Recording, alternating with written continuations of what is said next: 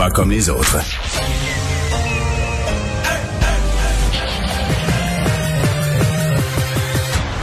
Mario Dumont. Organiser, préparer, informer. Les vrais enjeux, les vraies questions. Mario Dumont.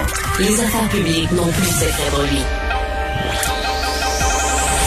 Cube, Cube Radio. Bonjour tout le monde, bienvenue à l'émission, bienvenue à Cube Radio. Euh, bonjour Vincent. Salut Mario.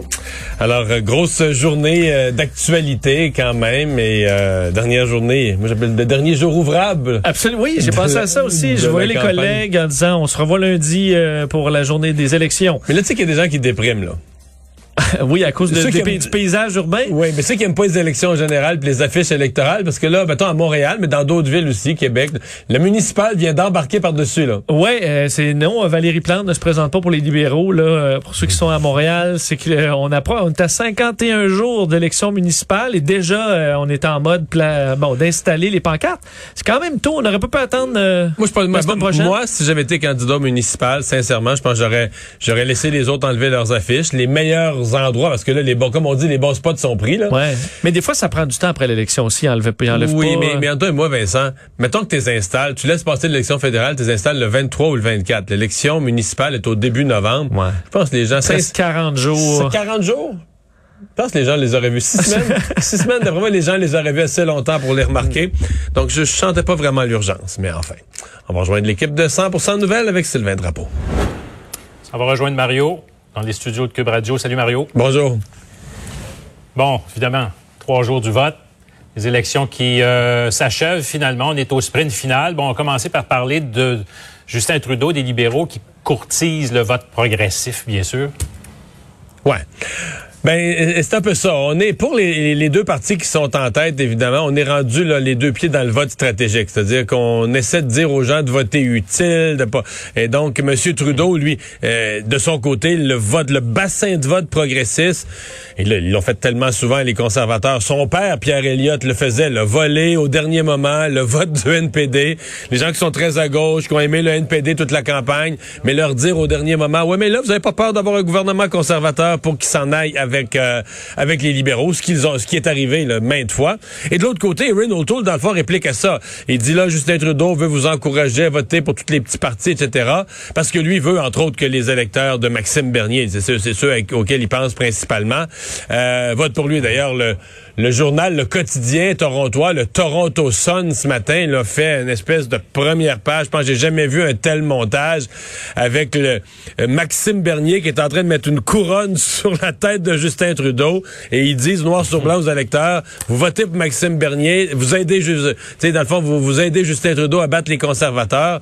Euh, donc c'est tout ça là, c'est le vote stratégique où l'électeur doit décider est-ce qu'il vote avec ses convictions pour son parti préféré?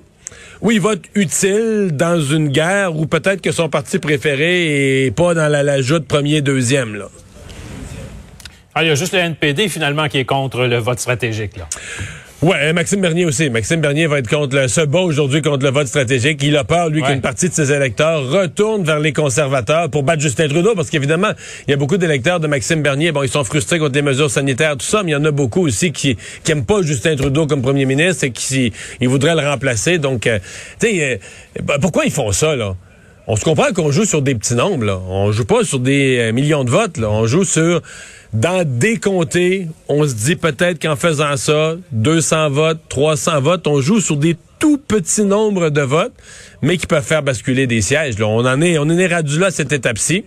Euh, la seule chose dont je suis pas certain quand ils font ça, parce que tu sais, le vote stratégique, il reste que c'est un peu... Euh, c'est un peu plate, c'est un peu cheap de dire ah ben là vote pas ce que tu avais prévu, vote utile, puis tout ça, c'est un calcul qui apparaît un peu compliqué.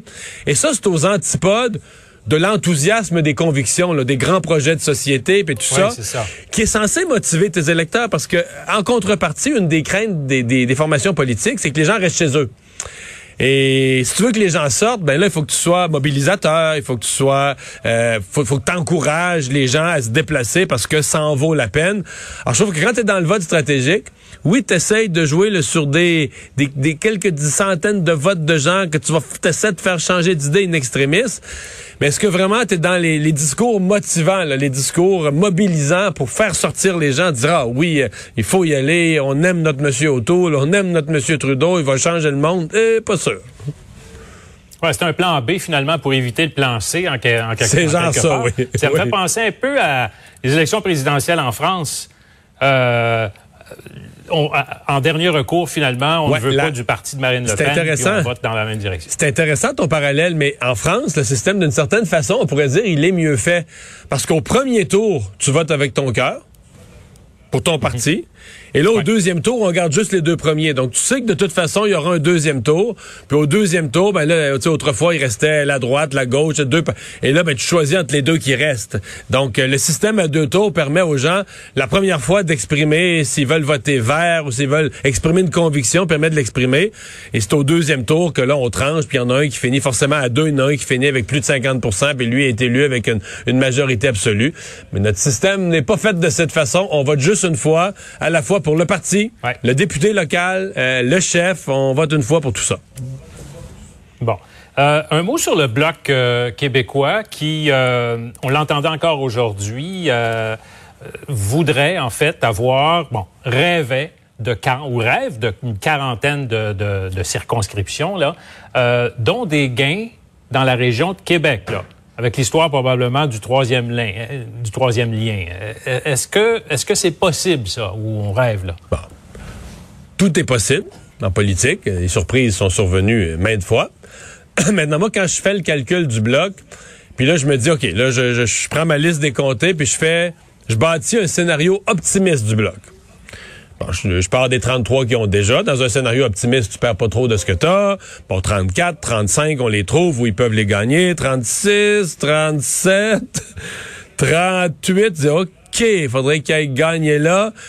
Là, quand tu arrives à 40, là, tu gagnes des comtés, faut que tu ailles battre soit des ministres, soit des comtés comme Brome, Missisquoi, dans l'hypothèse où la communauté anglophone n'irait pas voter dans les... Mais, tu comprends, quand on arrive au 40e, là, on Oui, commence à tirer fort sur l'élastique pour le trouver. Mais tu me demandes est-ce que c'est impossible? La réponse, c'est non. C'est si... Et, et peut-être qu'il va y avoir une vague du bloc plus forte que ce que tous les sondeurs ont mesuré aussi. Il n'y a rien d'impossible. Mais, à ce jour, je dirais que le débat en anglais a donné un, un certain élan à, à Yves-François Blanchet.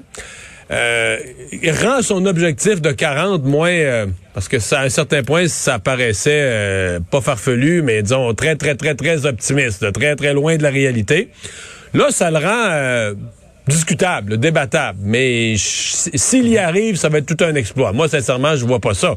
Parce que oui, on dit il y a un certain mouvement du bloc depuis le débat en anglais, mais faisons attention, là.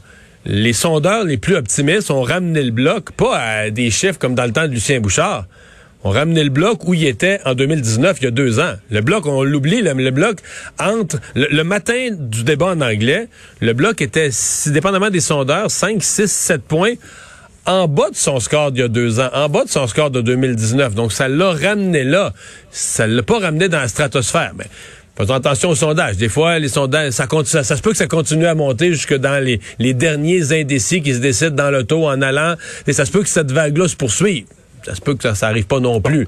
Mais euh, c'est... euh, non, le, le bloc, le bloc a été euh, minimalement sauvé par euh, le débat en anglais, puis peut-être même Ah, va avoir fait des gains importants avec ce débat. On pourra analyser ça au lendemain des élections. En- en- Entre-temps, au lendemain des élections, on n'en aura pas fini avec les élections parce que là, ça enclenche d'autres élections. Les municipales au Québec, il y en a plus de, de 1000, dont évidemment à Montréal. là. On entendait Ouais. aujourd'hui encore là, Valérie Plante et euh, Denis Coderre là, s'invectiver. C'est c'est un gros, hein, c'est un gros duel à Montréal. Appelons les choses par leur nom. C'est un gros duel. C'est c'est un choc des titans. C'est un match revanche. On peut prendre toutes les expressions, mais ça va être quelque chose à suivre. Euh, deuxième remarque que je veux faire sur les municipales, c'est que hors Montréal, si on regarde des autres grandes villes du Québec, plusieurs villes, à, Gatineau, à Québec, commençons par Québec, pl- euh, plusieurs, à Laval, à plusieurs villes où le- le- le- les maires sortants ne se représentent pas à Longueuil.